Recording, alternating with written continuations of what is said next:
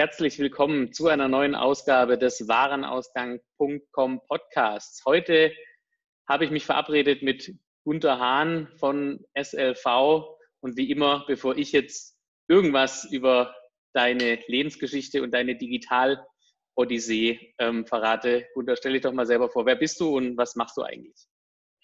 Hallo Lennart, vielen Dank für die Anmoderation. Genau, mein Name ist Gunter Hahn, wie du es schon gesagt hast, bin bei der SLV für das Thema Digitalisierung zuständig, mache das seit einem starken Jahr. Ähm, vielleicht um mich mal vorzustellen, ich bin schon, ich bezeichne mich als digitalen Veteran, habe in den 90er Jahren in Berlin im Pixelpark angefangen und mache seit der Digitalgeschäfte.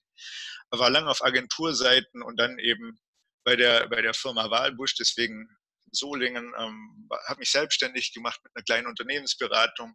In dieser Situation habe ich dann fast zwei Jahre lang als Programmmanager für, für, für Otto gearbeitet in Hamburg. Weitere Stationen waren Medion und Saint-Gobain, wo ich für die Digitalisierung ähm, zuständig war und bin eben, wie gesagt, seit einem, einem Jahr zuständig für, bei der SLV für die Digitalisierung der, der Company.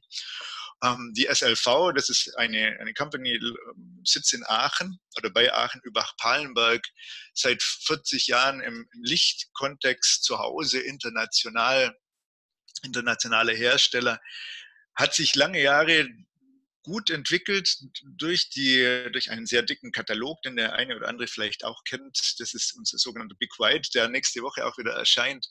Das war lange Jahre so das Google des Elektrikers. Ähm, wenn, wenn ein Elektriker Leuchten, Leuchtprodukte, Leuchtmittel benötigte, hat er in diesen Katalog geschaut, hat dann das Produkt gefunden, konnte es dann relativ schnell anbieten. Genau, das hat sehr gut funktioniert, lange Jahre und jetzt sind wir mittendrin im Transformationsprozess Richtung digital, Richtung neuer Zielgruppen, stellen uns da komplett neu auf. Genau, also ich glaube, so als Vorstellung mhm. soll das äh, genügen. Das heißt aber, SLV ist ja nicht nur eine Marke, sondern ähm, entwickelt, ähm, produziert auch eigene Produkte ähm, und äh, ist eben sagen, klassisch im dreistufigen Vertrieb als Hersteller sagen am Anfang der Nahrungskette beheimatet. Kann man das so zusammenfassen? Ja, das, das kann man sagen. Also SLV tatsächlich als Hersteller. Ursprünglich gab es mal eine, ein, der ursprüngliche Startpunkt war tatsächlich ähm, Diskothekenausstattung, also Licht, Lichtblitze, Diskokugeln, ähm, Lavalampen, solche Sachen konnten wir ganz gut. Und was wir dabei eben gelernt haben, war, dass äh, die internationale Produktion und hatten dann eben durch, durch die LEDs, durch die, durch die Seilsysteme, die vielleicht der eine oder andere noch kennt von, von früher, bis hin zu, als die ersten LEDs aufgetreten sind, konnten wir die relativ schnell zu einem, mit einer guten Qualität, zu einem guten Preis-Leistungs-Verhältnis produzieren und auch vertreiben und sind deswegen ganz nach oben gekommen. Inzwischen ist die SLV eine internationale Gruppe mit mehreren Töchtern auch, mit, auch mit anderen Namen, MLA und so weiter. Und äh, genau, gehören wir sind Venture Kapital ähm, unterstützt. Wir gehören so zur Ardian Gruppe. Genau, und, und, und, und haben uns aufgemacht, ähm, ein globaler Player in diesem Bereich zu werden. Jetzt ist es ja quasi ein, Geschäft, ähm, wenn wir mal kurz sagen, an der Schnittstelle zwischen der analogen Welt, aus der äh, SLV auch kommt, ähm, und der digitalen Welt bleiben. Ähm, ein Geschäft, äh, du hast es schon gesagt, früher gab es den dicken Katalog, ja, das war sozusagen der, der zentrale Anlaufpunkt in der Customer Journey. Ähm, Jetzt äh, verändern sich natürlich auch die Kundenbedürfnisse ähm, in der Customer Journey wie in allen anderen B2B-Bereichen. Wie sieht denn das genau ähm, bei euren äh, Kunden aus? Ich meine, äh, ist ja noch mal ein bisschen komplexer, weil gerade bei so auch sehr emotionalen Produkten wie äh, Licht ja, äh, in jeder Form ja, gibt's ja auch schnell eine B2B2C ähm. Ähm, ihr liefert jetzt nicht in irgendwelche Produktionen rein ähm, und äh, irgendwelche C-Teile, sondern ähm, da geht es ja darum, dass Leute irgendwie ihr Heim ähm, oder ähm, Menschen ihre Büros äh, oder wie auch immer mit, äh, mit dem richtigen Licht ausstatten. Also kannst du mal kurz ein bisschen erzählen, wie hat sich da die Customer Journey verändert? Was nimmst denn du da ähm, wahr? Also zum, zum einen nehmen wir auf jeden Fall wahr, dass wir ganz unterschiedliche Zielgruppen, ganz unterschiedliche Personas plötzlich haben, mit denen wir arbeiten müssen. Wir haben, um einfach mal hier aufzuzählen, wir haben die Elektriker, wir haben Großhandelskunden, wir, wir lief, beliefern Fachgeschäfte, wir haben Internet-Retailer, wir, wir arbeiten mit Messebauern zusammen, wir, wir haben im Gastrobereich viele Kunden. Und nicht, zu, äh, nicht zum Schluss haben wir dann tatsächlich auch das Thema Marktplatz, das für uns relativ wichtig ist. Und wie, wie du schon sagst, Lennart, das ist völlig richtig. Wir, wir haben viel B2B2C. Das merken wir, wenn wir, wenn wir unsere Analysen ähm, anschauen, die jetzt über die Webseiten zustande kommen oder auf Social Media wie sich die unterschiedlichen Kundengruppen unterschiedlich verhalten. Und wir stellen halt fest, dass da viel, viel Informationssuche auch stattfindet und dann die, die Informationssuche getrennt vom Kauf eben durchgeführt wird. Und, und das äh, das führt uns halt auch tatsächlich zu, zu, zu dem, was wir jetzt hauptsächlich tun, dass wir sagen, wir, wir, wir, wir gehen weg vom Unerreichbaren, wir verkaufen nur an Elektriker. Wir gehen jetzt, wir haben eine Multi-Channel-Strategie und, und in dieser Multi-Channel-Strategie wollen wir eben nicht nur die Leuchten anbieten, sondern auch best in Class, vor allem im Bereich Service werden. Und mhm. da, da braucht man eben die digitalen Medien führend dazu. Ähm, wenn wir jetzt äh, ganz kurz nochmal bei dem Thema B2B2C bleiben, was sich ja da auch in den letzten Jahren entwickelt hat. Ähm, mir fällt da immer ähm, das Beispiel Reuter Badshop ein. Das ist ja auch gar nicht weit weg von Übach-Palenberg in Mönchengladbach, mhm. dass äh, es sozusagen Menschen gibt, die dann ihre, ihre Badausstattung dort kaufen, sich quasi nach Hause oder also Privatleute sich nach Hause liefern lassen oder auf ihre Baustelle, um dann dem Sanitärhandwerker zu sagen, hier ist die Badewanne, bau die mal bitte ein.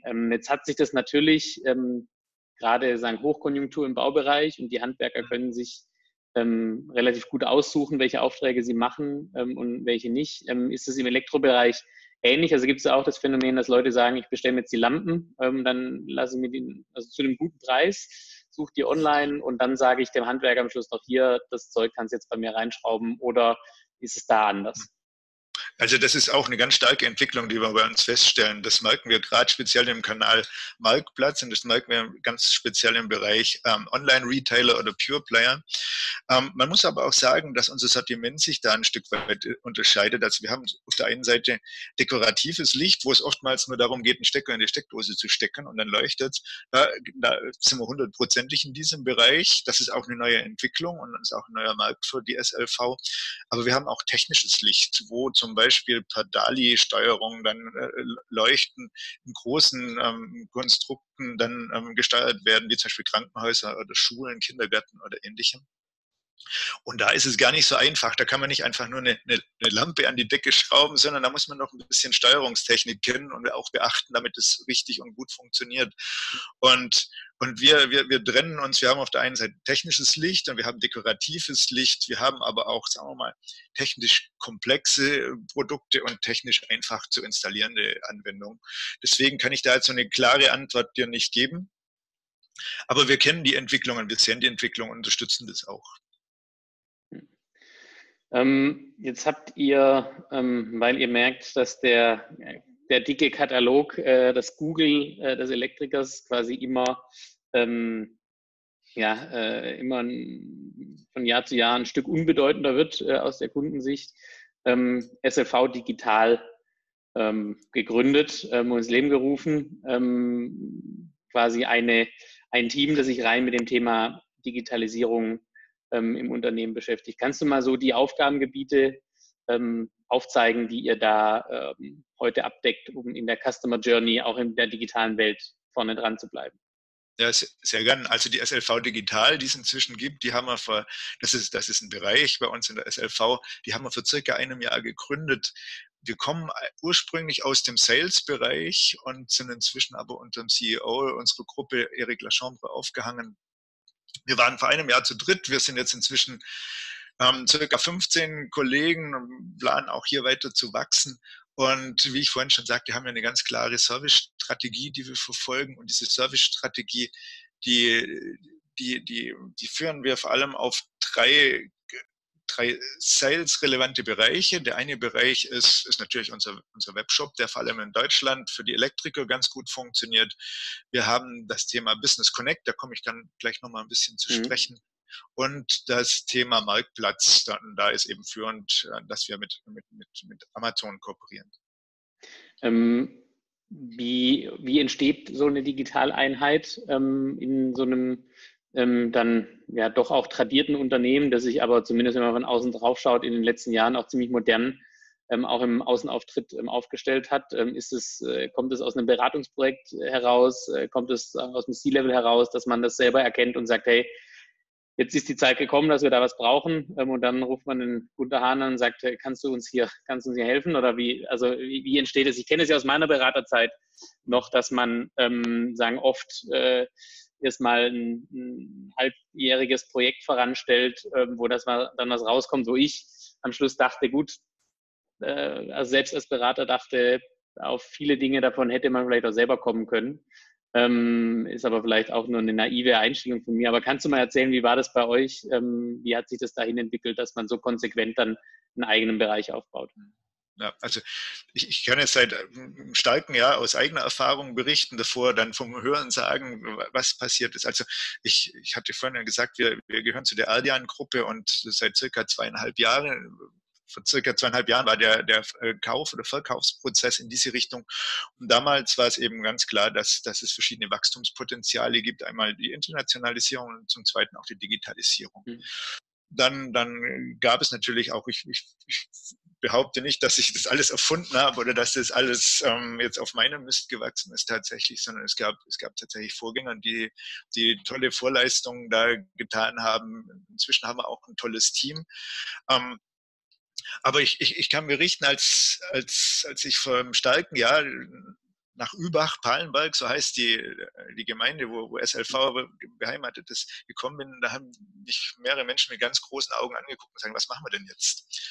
Und, und in dieser Situation haben wir gesagt, habe ich zurückgefragt, na, was haben wir denn schon? Und dann, dann, dann haben wir gemerkt, dass wir schon rudimentären Amazon-Vertrieb haben. Wir haben gemerkt, dass wir, dass wir EDI-Anbindungen haben mit manchen Kunden, aber das eher Schmerz wie Erfolg war und ein, ein Webshop war auch schon da, der, der hatte zwar hatte zwar viele, viele, viele Funktionen, aber es kam niemand wirklich damit zurecht und das Team schon gar nicht, weil die, die Kollegen, die den ursprünglich gebaut haben, nicht mehr da waren und das war einfach ein unbeherrschbares Moloch, technisches Moloch, un, unbedienbar langsam, äh, komplex, teuer, fehleranfällig. Das war, war nicht beherrschbar. Da haben wir uns ganz klar den Plan gemacht. Mhm. Wir machen mit dem, wir beginnen mit dem Naheliegenden, wir räumen einen Marktplatz auf, wir, wir, wir schauen, dass unsere Produkte auf, auf Amazon bestmögliche Produktdarstellungen hat. Das hilft nämlich zwei. Das hilft einmal uns als Hersteller, dass unsere Produkte im Ranking nach oben gehen. Das hilft unseren, unseren Partnern, unseren Kunden,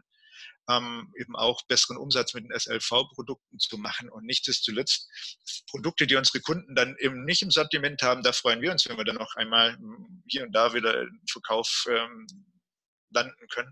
Das haben wir inzwischen professionalisiert. Hier arbeiten wir ähm, sehr professionell, sind wir da unterwegs. Genau, das war der erste Schritt. Der zweite Schritt, Business Connect, erstmal zu definieren.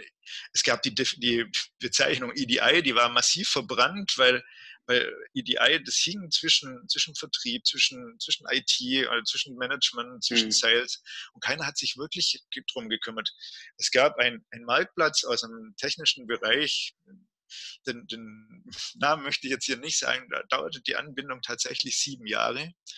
Und, und es war inakzeptabel. Und da haben wir uns einfach geschaut, was brauchen wir als Projektmanagement zeitig, um, um dieses Thema besser zu machen, haben uns da die Ressourcen dazu gesucht, haben ähm, eben idealtypischen Projektablauf definiert und, und machen das inzwischen sehr professionell. Also wenn ein mhm. Kunde angebunden werden möchte, sind wir in der Lage, das innerhalb von ein paar Wochen umzusetzen. Mhm. Aber wir wissen eben auch, dass es viele Kunden gibt, die, die, die gar nicht so komplex denken wollen. Die sagen, okay, das bleiben wir mit einer SAP-Anwendung weg. Ich habe gar kein SAP, ich habe einfach ein einfache Warenwirtschaft. Ich brauche eigentlich nur diese Produktdaten. Und, und da haben wir dann über, dann überlegt, was, was können wir tun, damit unser PIM, unser DAM noch besser werden und haben uns dann verschiedene Mapping-Tools dann zusammengestellt, mit denen wir eben sehr, sehr, sehr effizient Sortimente bilden können und die dann auch über die unterschiedlichen Kanäle zur Verfügung stellen. Also und, kundenspezifisch ähm, sozusagen Kataloge konfigurieren, in dem Format bereitstellen, in dem es der Kunde dann gerne hätte. Ja, also das ist, da erzähle ich sicherlich nichts Geheimes, aber das ist jetzt im Moment sicherlich einer der, der großen Treiber in, in, in diesem und nächsten Jahr, dass man, dass man SEO jetzt nicht nur betreibt für Google oder für Amazon, sondern dass man, dass man SEO betreibt für die Produktsuchmaschinen der Kunden, ob ja. teilweise Großhändler, teilweise große Retailer, große äh, Pure Player, damit man in deren System eben relevant bekommt. Ja kommen wieder auf den Katalog zurück von früher. Der Katalog war relevant, weil er immer im Kofferraum dabei war. Und jetzt kriegen wir die Relevanz, weil wir eben in, in Suchen von auftauchen. Das ist für uns einer der wichtigen Treiber. Genau, das haben wir. Ich finde es eine spannende Einstellung, wenn ich das äh, ergänzen darf. Ähm, denn das ist was, ähm, also wo ich genauso sehen würde. Ähm, es ist natürlich deutlich ähm, aufwendiger, sich damit zu beschäftigen, ähm, wie optimiere ich jetzt für eine AS400 einen Produktkatalog, äh, als zu sagen, äh, ich hole mir äh, eine gute SEO-Agentur und konzentriere mich auf Google. Ähm, und äh, wenn dann Samstag Vormittag noch zwei Stunden Zeit ist, mache ich auch noch Bing-Ads oder sowas. Ähm, Finde ich, ähm, find ich sehr spannend den Ansatz. Äh, du bist der Erste, der das mal so, ähm, so ausspricht, ähm, aber ähm, finde ich sehr gut, ja. Sorry, ich habe dich unterbrochen. Nein, hast du nicht. Also das, was wir jetzt mit den Sortimenten zum Beispiel machen, von denen ich berichtet habe, so bieten wir auch unterschiedlichste Bestandsinformationen in, in Echtzeit bis hin einmal im Monat, was der Kunde eben haben will, alle Formate per E-Mail, per, per, per, FTP, per, per API, per, e, egal was. Also das hängt vom System vom Kunden ab. Er muss uns sagen, was er gerne haben möchte und dann können wir das mit einer ganz großen Wahrscheinlichkeit auch so zur Verfügung stellen. Das ist also Oder, euer Business Connect Ansatz. Ja, fast. Und dann kommt natürlich noch das Thema Bestellung zu. Mhm. Bestellung ist vor allem unser Vorteil, weil wir dadurch ganz große Effizienz schaffen können oder stiften können. Wir können damit äh, und natürlich diesen fehleranfälligen manuellen Bestellprozess als, ja, ersetzen und wir können natürlich unsere Ressourcen dann auch ein Stück weit anders einsetzen. Und da haben wir ganz klassisch die EDI-Bestellungen, wir haben E-Mail-Bestellungen und wir haben, wir haben Bestellungen, wir nennen das Smart, Smart Orders, wo eben eine intelligente AI-basierte Software Bestellungen welcher Art auch immer versucht auszuwerten und inzwischen auch das mit großem Erfolg tut und nur ein ganz kleiner Anteil an E-Mails, die jetzt inzwischen zu uns kommen, nur noch tatsächlich manuell bearbeitet werden muss. Also wie gesagt, ich fasse zusammen Bestandsbestände äh, nach draußen, Sortimente bilden. Wir kriegen dies, ähm, wir, wir bieten das Thema Bestand an zum Kunden und holen die Bestellung zurück. Und das also, funktioniert hervorragend. Sehr, ähm, sehr spannender Ansatz. Das heißt, ähm, sagen Zielgruppe auch von diesem Business Connect Service sind Händler vorwiegend ähm, oder auch große Installateure oder wie kann man sich das von der Zielgruppe her vorstellen? Also große Installateure, Händler, ich hatte vorhin auch gesagt, dass wir mit Großhandelsunternehmen zusammenarbeiten, also im dreistufigen Vertrieb. Und, und Lennart, das weißt du auch noch aus seiner Vergangenheit, da, da, das sind riesengroße Datenbanken und da dümpeln irgendwie Millionen von Produkte rum. Ne? Mhm. Ne? Da muss man einfach gucken, dass man da als Hersteller da nicht untergeht in diesem riesengroßen Sammelsurium und, und, und deswegen von ganz klein bis ganz groß, das ist ein Service, der sehr gern äh, genommen wird. Wie ist da die Reaktion? Ähm, du hast es gerade schon angesprochen, der wird gern genommen, der Service, aber so was ist das Feedback? Weil das ist ja jetzt nicht sagen, kein Branchenstandard, ähm, das so zu tun, wie ihr das tut mit Business Connect. Also welches Feedback kriegst du da von den Händlern? Positives. Also ich kriege ich krieg zwei Feedbacks. Ich kriege einmal das Feedback positiv, ähm, Lob, ähm, gern zusammenarbeiten wollen und, und äh, was dann natürlich auch direkt immer passiert, wenn wir einen Kunden angebunden haben, dann automatisch die Stufe 2 los, dann sagen die, okay, wir sind jetzt angebunden, was können wir denn weiter als digitale Zusammenarbeit definieren? Dann geht es Shop in Shops, dann geht es irgendwelche Marketingkampagnen, dann geht es Kooperationen, dann können wir Tools oder Apps zur Verfügung stellen. Das ist für uns so ein Einstieg in diese Welt. Und das andere Thema, was wir halt spüren, ist, ist ein also Kunden, die wir digital anbinden und Kunden, mit denen wir Produkt-SEO machen, verhalten sich oder entwickeln sich in den, in den Folgemonaten deutlich anders als Kunden, um die wir uns nicht digital kümmern. Das ist, mhm. ist wirklich ein, ein, ein, massiver Unterschied im, im zweistelligen Prozentbereich. Also sorgt auch für neuen Umsatz, nicht nur die Digitalisierung von bestehenden Fax-Umsätzen von äh, bestehenden Händlern. Ja, natürlich, weil, weil also das, die Digitalisierung ist ja, ist ja, ist ja kein Geheimnis und jeder große ernstzunehmende Partner digitalisiert und, und, und die, die nehmen unsere Service freudestrahlend an und entgegen und, und, und sagen, genau das brauchen wir eigentlich von viel, viel, viel mehr. Und wir haben es da, muss jetzt also mit, mit einem gewissen Stolz auch sagen, im Beleuchtungskontext da, glaube ich, vermutlich eine Alleinstellung. Und da spüren wir das gut. Lass uns mal als zweites über das Thema SLV Cloud ähm, sprechen. Du hast es vorhin schon gesagt, als du kamst, es gab schon einen Online-Shop, ähm, der sich an Elektriker, also an Installateure ähm, wendet, ähm, klassische Handwerksbetriebe, ähm, die eben eure Produkte bei ihren Kunden verbauen. Ähm, äh, das habt ihr ähm, sagen, jetzt einmal genommen und auf Links gedreht. Ähm, was ist denn die SLV Cloud und was, was passiert da in dem Bereich? Ja, also man muss äh, vorweg sagen, wir haben unsere Produkte leuchten sind erstmal sicherlich elektrisch mit, mit einer gewissen Elektrizität und, und, und viele unserer Produkte, circa 20 Prozent sind inzwischen connected. Im Internet of Things oder Smart Home Ansatz. Also da haben wir sehr viel Digitalisierung da schon und wir gehen davon aus, dass wir in kurzer Zeit, zwei bis drei, vielleicht vier Jahre, fast 100 Prozent unserer Produkte sind, werden dann irgendwie eine Netzkonnektivität haben, die wir, die wir bis dato nicht spielen konnten. Also wir haben smarte Leuchtmittel, wir haben smarte, smarte Leuchten.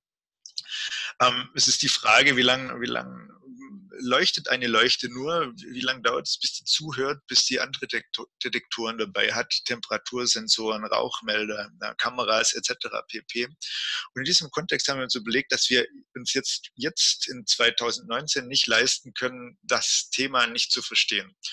Und und zu Beginn, Beginn dieses Projektes SLV Cloud hatten wir die Diskussion, du kennst es sicherlich auch, ob wir Playmobil oder Lego spielen wollen. Also sprich, nehmen wir eine schlüsselfertige Lösung, einen fertigen Shop. Das wäre wahrscheinlich deutlich leichter gefallen. Aber dann wäre dieser Shop halt immer ein Shop geblieben und, mhm. und hätte uns die Möglichkeit hätte uns nicht unterstützt in der Digitalisierung von zukünftigen Geschäftsmodellen und haben uns dann ganz bewusst für, für Lego entschieden. Lego heißt für uns, dass wir einen Microservice-Ansatz äh, fahren. Und wir haben, wir haben Softwares gesucht, die eben eine sehr starke API-Ausprägung haben, wo wir Funktionalitäten, Devices anschließen können und eben äh, gerüstet sind für zukünftige Geschäftsmodelle. Das ist mal vorweg zu sagen.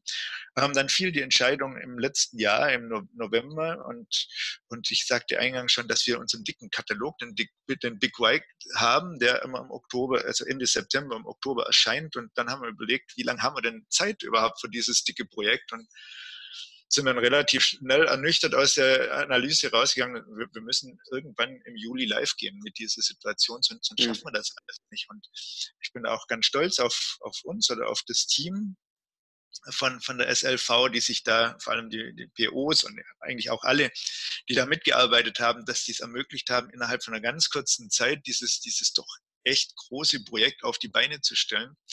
Wir haben, wir haben zwei Monate Zeit gehabt fürs Frontend, für Customer Journey, für, für Use Cases, für ähm, Customer Experience, für, für Frontend Design, haben uns in zwei Monate Zeit gelassen für die Auswahl des Tech-Stacks, also welche, welche Themen, welche Techniken spielen da mit und welche Agentur setzt es mit uns zusammen um und haben dann vier Monate Zeit gehabt zwischen, zwischen April und Juli eben die technische Umsetzung zu tun. Mhm. Und das ist eine ganz kurze Zeit und für, für, eine ganz große Aufgabe. Man muss sagen, wir haben 16 Mandanten bei uns auf der Plattform.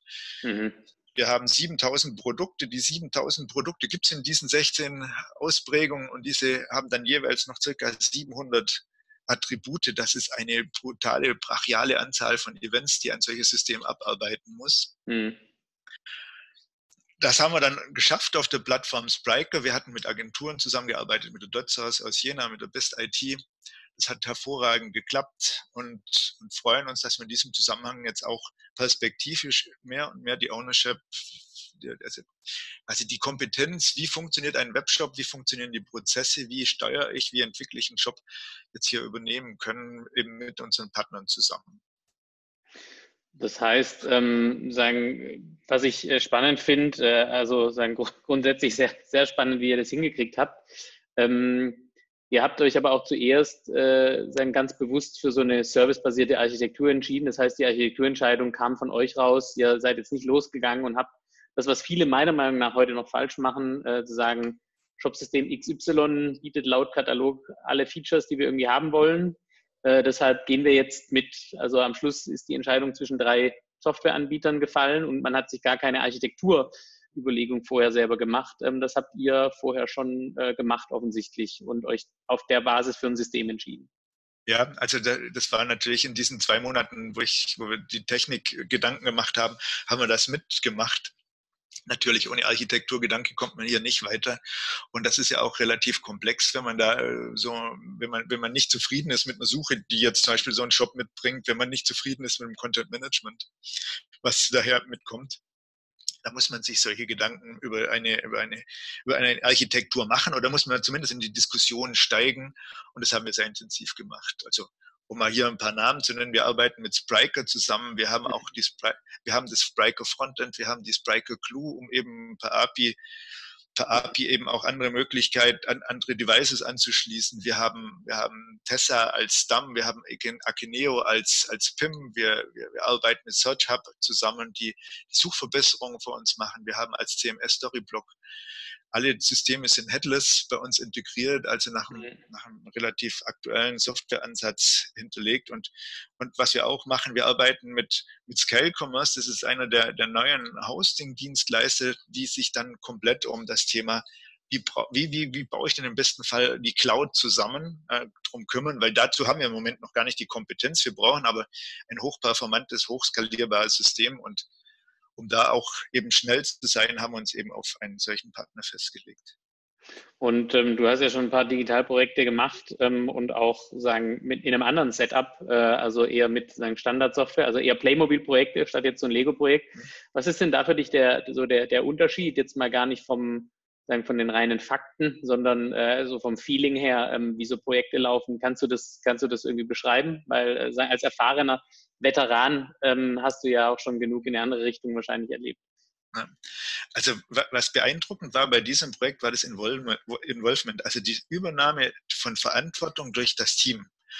Diese diese, wie das Team agiert hat, wie das Team sich entwickelt hat, wie die Anforderungen definiert wurden, auf Augenhöhe mit, mit der Agentur zusammen, wie die Diskussionen dann stattgefunden haben, das war maßgeblich anders, als wenn ich jetzt so, ein, so eine monolithische Software, was auch immer, jetzt mir an, anschaffe und die implementieren lasse, wo ich dann doch sehr stark abhängig bin, was bringt die von der Architektur mit, welche Kompetenz bringt die, die Agentur mit und, und wie baut die Agentur dann die Architektur von der Software dann zusammen. Das, mhm. da, das ist jetzt ein sehr offener Prozess gewesen. Wir haben alles diskutiert und sind damit eben auch sehr viel mehr involviert und haben dadurch auch sehr, sehr viel mehr gelernt. Und das ist ja das Wichtige dabei.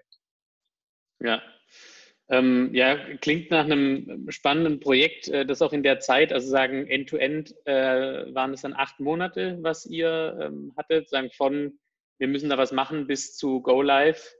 Ähm, das ist ja also äh, auf jeden Fall mal sau schnell ähm, verglichen, mit, verglichen mit anderen Projekten äh, und das trotz sagen, ihr habt ja ein bestehendes System auch abgelöst. Das ist ja nochmal eine andere Herausforderung, als zu sagen, lass mal hier mit einem äh, MVP, äh, wir machen jetzt mal ein Sortiment und gar keine Bestellfunktion, sondern nur eine Anfragefunktion, dann kriegst du das auch nach zwei Wochen live wahrscheinlich. Ähm, ist auf jeden Fall, ähm, auf jeden Fall spannend, ähm, wie ihr das aufgebaut habt. Jetzt so zur Entwicklung, jetzt ist es live seit drei Monaten quasi. Also seit, seit Anfang, Mitte August ist es live. Okay, also, also ja, zwei Monaten. Wochen, ja. und ja, wir haben es ja. auch als MVP definiert. Also unser alter Shop oder unsere alte Infrastruktur hat unglaublich viele Funktionen gehabt, die waren aber nicht bedienbar für die Zielgruppen, mhm. weil keiner mehr gewusst hat, für wen ist jetzt welcher Knopf. Ähm, wir haben das als MVP definiert. Wir hatten, wir mussten dann, wir wollten ursprünglich Ende Juli launchen, ist es dann Anfang August geworden. Wir brauchten in August, um Fehler rauszumachen. Wir haben dann ähm, Ende August schon, schon, schon verschiedene Aktivitäten gelauncht. Wir haben im Moment eine, eine eine Sales-Kampagne laufen in Vorbereitung für das neue Sortiment, das eben ab der nächsten Woche beginnt. Das hat auch schon ganz gut geklappt. Und, und was, was beeindruckend war, unsere, unsere Kunden haben das vom Tag eins an, an ab, uns an, abgenommen. Also mhm. wir, wir hatten diese Sales-Kampagne äh, laufen die, seit, seit irgendwie drei Wochen und es war, das ist jetzt auch die beste Sales-Kampagne, die die SLV bisher gemacht hatte, weil, weil weil das von Anfang an mit einer hohen Relevanz, also die Suche funktioniert, die Produkte werden toll dargestellt, die Preisfindung funktioniert, eigentlich alles Convenience-Themen, die aus dem B2C eigentlich Standard, als Standard bekannt sind, im B2B mhm. dann manchmal da werden dann doch oft Preise angezeigt, die dann am Schluss dann doch anders rauskommen, wenn ja. man in die Warenwirtschaft reinguckt. Und, ja. und die haben eine ganz hohe äh, wir, ähm, Transparenz für den Kunden, eine ganz hohe Nutzerfreundlichkeit geschaffen und da freuen wir uns richtig drüber. Und genau jetzt eben für die nächste Woche bereiten wir gerade wir gerade noch die, die, das sind gerade die letzten Vorbereitungen für den Launch des Big White nächste Woche und sind dann gespannt, was da passieren wird. Aber sind sehr zuversichtlich. Wie wichtig ist denn, ähm, sagen jetzt in so einer Phase, wo das jetzt gelauncht ist und es jetzt äh, sagen, natürlich im August vielleicht mal kurzes Durchatmen gab äh, und die Leute dann doch mal eine Woche Urlaub machen durften, aber ähm, sagen das Thema Tech Ownership, das ist ja was, wo ich ähm, äh, selbst ein großer Fan davon bin. Ähm, wenn ihr jetzt Spriker als System ausgewählt habt, ähm, ist es ja auch letztendlich ein Unternehmen, das ähm, sehr stark propagiert, dass eben Tech Ownership, also die eigene Fähigkeit bei SLV, ähm, das System betreiben und weiterentwickeln zu können, um eben unabhängig zu sein von Dienstleistern, auch von einem Softwarehersteller in gewisser Weise. Ähm, wie sieht es bei euch aus? Äh, ich meine, wie viele PHP-Entwickler gibt es in Übach-Palenberg, die noch nicht bei SLV arbeiten? Ähm, und wie, wie geht ihr an das Thema ran? Mhm. Also ich, würde es vielleicht noch mal kurz ein bisschen weiterfassen. Also das Thema Tech Ownership ist, ist richtig. Wir würden aber auch gerne das Thema Business Ownership eben übernehmen und wir kommen sicherlich nachher noch auf das Thema Marktplatz oder Marktplätze. Mhm. Aber jetzt hier in diesem speziellen Fall ist das, wir, wir, wir wussten, dass der Teamaufbau gar nicht so schnell funktionieren kann, wie wir das, das die Lösung jetzt am Start brauchen. Deswegen haben wir zu diesem Projekt gar nicht versucht, jetzt eigene Ressourcen aufzubauen. Ganz ehrlich, wir, wir haben im Moment noch so, so ungefähr 0,0 eigene PHP-Entwickler ähm, oder Fullstack-Entwickler oder weder Architekten noch Frontend noch Backend. Das ist ein Thema fürs nächste Jahr, wo wir, wo wir natürlich auch ein Team aufbauen wollen. Aber da sind wir noch relativ blank und ich kann gar nicht viel dazu sagen, wie viel, wie viele Entwickler das jetzt tatsächlich in Übach-Palenberg gibt oder wie viel wir da adressieren können.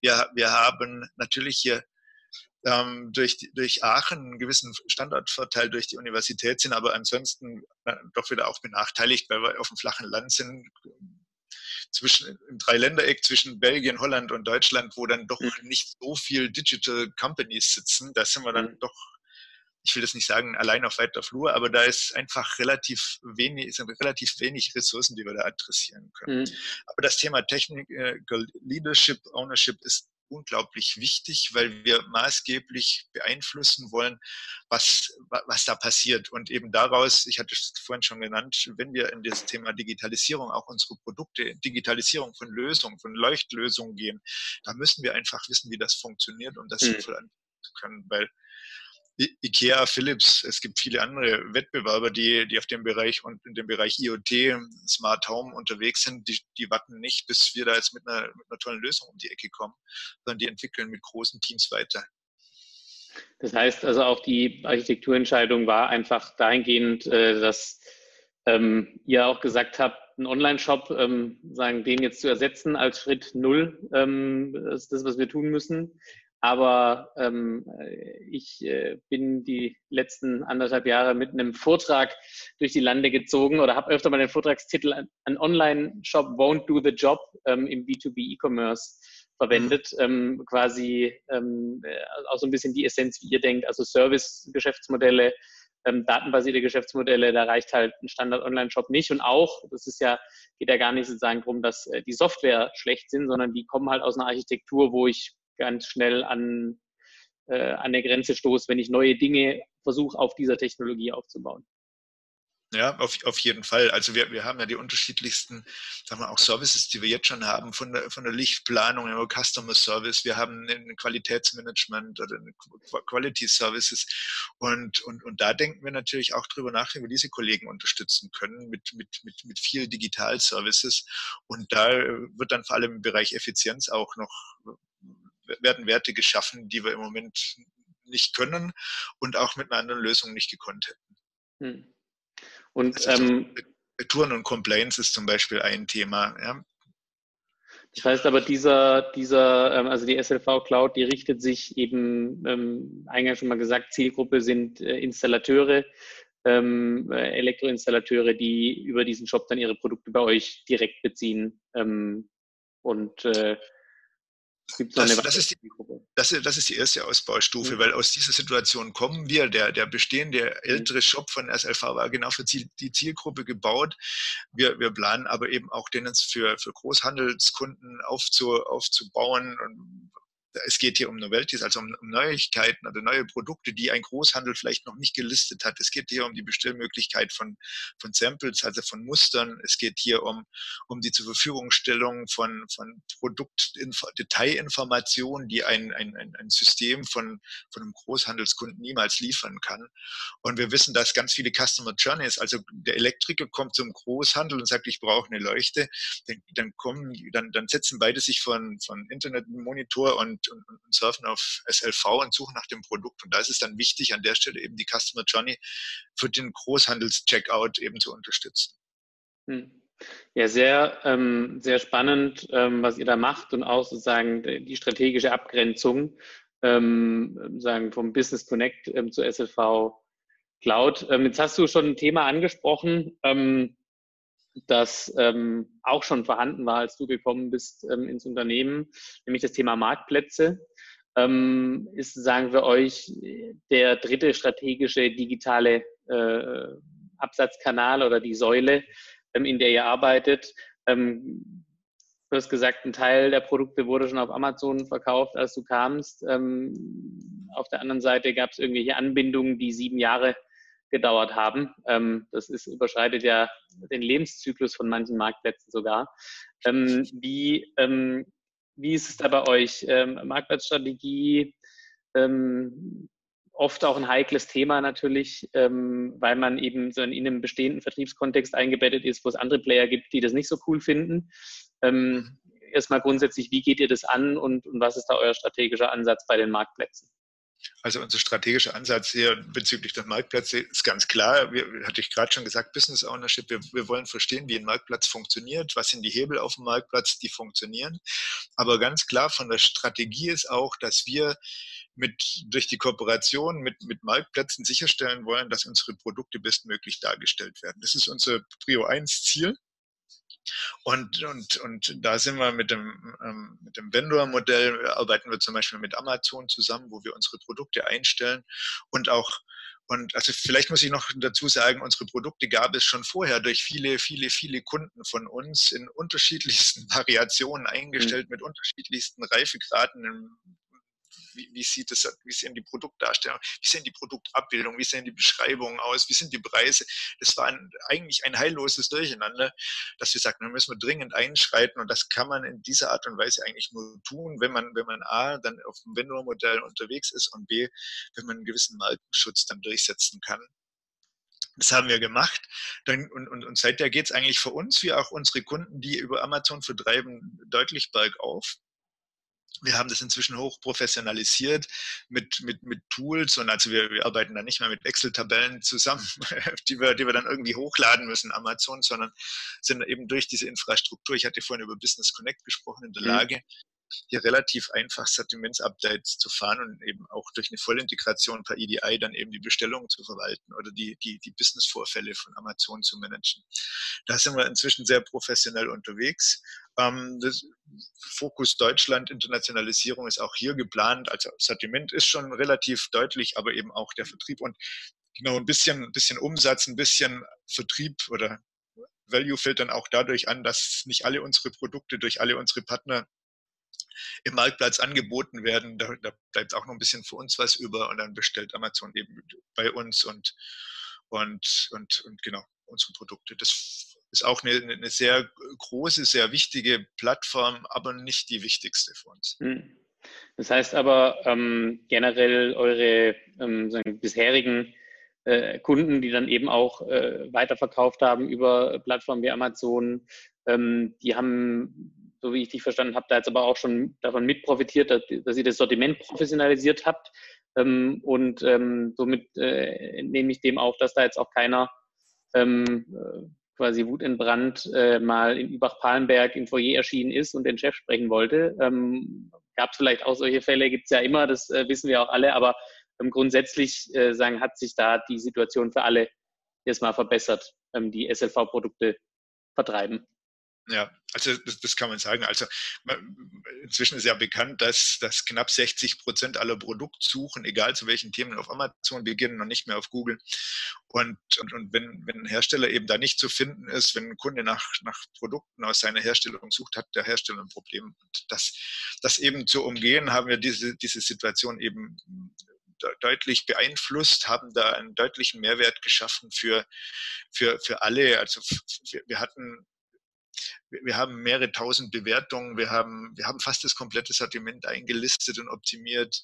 Ähm, wir, wir, haben inzwischen auch viele Produkte als Amazon Choice gekennzeichnet. Also wir, wir wissen inzwischen, wie das, wie das Geschäft dort funktioniert und bauen das weiter aus. Und ähm, wie, äh, wie war dann also auch das Feedback da ähm, aus dem Handel? Ich meine, das kriegen die ja mit, äh, ist ja sagen ein ähm, für eine, äh, für die eine Gruppe auch ein Chancenthema, für die anderen ist es ein Reizthema. Ähm, ähm, diesen, diesen Konflikt ähm, zu managen. Wie habt ihr das geschafft? Also der, der Konflikt, äh, sind wir mal ehrlich, der taucht doch auf jeden Fall auf. Ob ich jetzt als, als Hersteller im, im, im Vendoren oder im, als Seller dann auf Amazon bin oder nicht, das taucht auf jeden Fall auf, weil es ist ja grundsätzlich jedem Handelsunternehmen möglich, einen Vendorenvertrag mit Amazon zu schließen und da eben ähm, Produkte einzulisten. Das, das sieht der Kunde oder der Verbraucher, sieht ja gar nicht, wer tatsächlich der Lieferant von diesen mhm. Produkten ist. Klar. Und, und äh, auch wir haben bei uns im, im Kundenportfolio mehrere Kunden, die als Vendoren mit, mit Amazon zusammenarbeiten und, und natürlich hat es ein Vendor öfter leichter, weil er dann eben schneller zu der, zu der zum Kaufbox kommt als ein, ein Seller. Das, das wissen wir alle. Aber wir haben einfach durch diesen Ansatz dann der Vertrieb über Amazon für alle Beteiligten professionalisiert. Es, es kann sicherlich sein, dass ein paar ganz kleine, die bisher als Seller glücklich waren, da jetzt äh, Volumen nachgegeben haben. Aber das sind dann auch eher so die Kunden, die, die wir als ja, ich will es nicht sagen, als, als, als, als Pirat bezeichnen, die einfach unsere Produkte über einen, über einen Kanal beziehen und dann über alle mhm. möglichen Plattformen anbieten. Hm. Ähm, wie merkt ihr da schon einen Einfluss auch von Amazon Business direkt ähm, auf, äh, auf eure Entwicklung dort, äh, sagen, eurer Produkte auf Amazon? Also gibt es da schon auch einen äh, spürbaren Anteil, der aus Amazon Business kommt? Also wir, wir spüren das deswegen, weil wir ab und zu die Anfragen kriegen, Mengenkaufanfragen kriegen. Deswegen wissen wir auch, dass wir da eine gewisse Relevanz haben.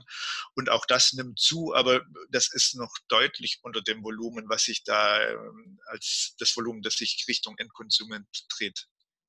Aber es nimmt, also sagen, man, man sieht es, es fällt auf jeden Fall schon mal ein bisschen auf. Ähm, so es, fällt, es fällt auf, auf jeden Fall. Okay. Auf jeden Fall.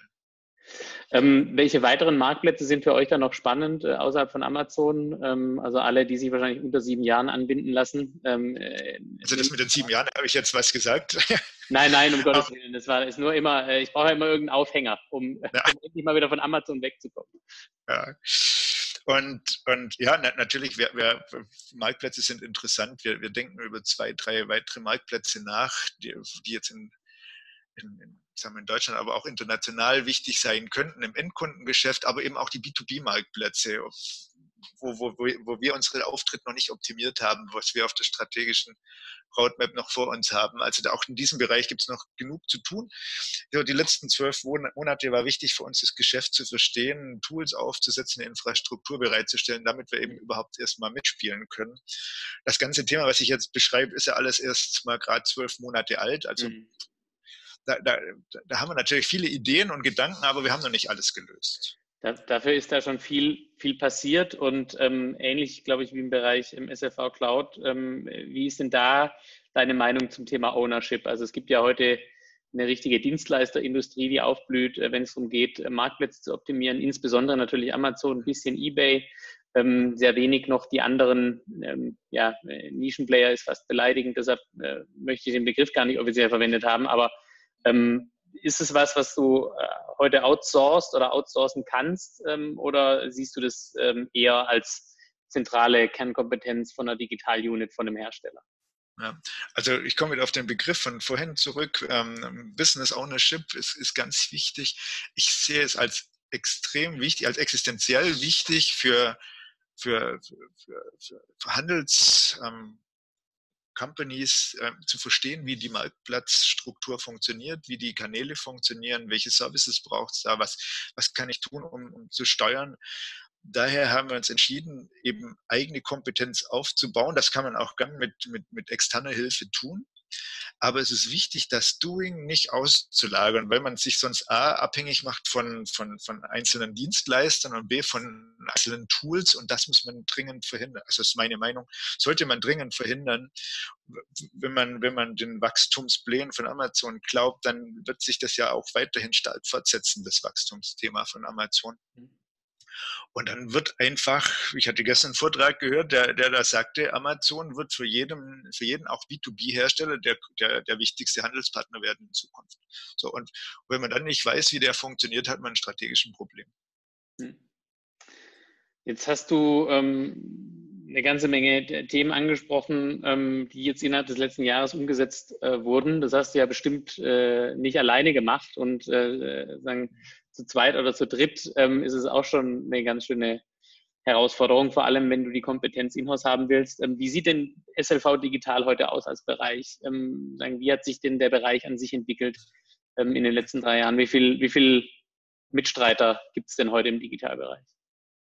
Also wir, wir haben vor einem Jahr gestartet, da waren wir zu dritt. Da war ein Kollege vom Marktplatz, es war ein Kollege für, für Analytics. Es wurden dann relativ schnell sechs. Inzwischen haben wir Teams im Bereich Digital Marketing, die sich um, um Content, um Customer Journeys, um Storytelling kümmern. Wir haben das Marktplatz-Team und wir haben Product Owner, Owners, die sich als die neuen Projektleiter eben um die Weiterentwicklung von unseren Plattformen kümmern. Und seit ganz kurzer Zeit haben wir eben auch noch das Thema Master Data oder, oder, Data Services. Wir sind jetzt circa 15 Kollegen, ähm, die sich um das Thema Digitalisierung kümmern und ja, mal vorgegriffen aufs nächste Jahr oder auf die nächsten Monate wollen wir uns auch in diesem Bereich, ich würde sagen, fast verdoppeln noch. Das heißt, 30 äh, Leute ähm, in den nächsten Monaten ähm, ist so das Ziel für den Bereich. Ähm, was, was sind denn da so? Ja? Also zum einen ist es die Frage, genau, was man, was man an Budget bekommt. Das andere ist, was man tatsächlich noch an, an Ressourcen finden kann. Das, wir wissen ja alle um den War of Talents. Mhm. Und und da ist natürlich, genau, du wolltest gerade fragen, was, was sind denn die Ressourcen, was sind, die wir dringend brauchen? Also im, im Bereich Business Connect ganz konkret Kollegen, die sich um das Thema Produktdaten oder um mhm. Kundenanbindung kümmern. Das ist bei uns ein, ein Thema, wo wir, wo wir stark zulegen werden. Und wir werden uns komplett, wir, ein, ein technisches Team aufbauen, also Architekten, Backend-Entwickler, Frontend-Entwickler. Also sollte da jemand hören, wissen, sehr, sehr, sehr gerne. Der kann sich, kann sich bei dir bewerben. Du bist ja auf Xing und auf LinkedIn auf jeden Fall, ähm, glaube ich, ganz gut, ganz gut zu finden und anzusprechen. Ähm, sehr gut. Ja, spannender, ähm, spannender Einblick, ähm, den du da ähm, gegeben hast und äh, spannend, was man innerhalb von zwölf Monaten tatsächlich schaffen kann. Ähm, ganz zum Schluss glaube ich, kann man das so zusammenfassen. Und ähm, ja, vielen Dank, ähm, dass du uns mal diesen Einblick gegeben hast. Ähm, und äh, ja, äh, ich finde es sehr spannend, eure, eure Entwicklung zu folgen. Ich glaube, nach dem Podcast kann man das jedem, der sich in einer ähnlichen Gemengelage in einem äh, ähnlich situierten Unternehmen befindet, äh, auch nur empfehlen, das Gleiche zu tun. Gunter Hahn, herzlichen Dank und dir und SLV und SLV Digital weiterhin alles Gute. Dankeschön.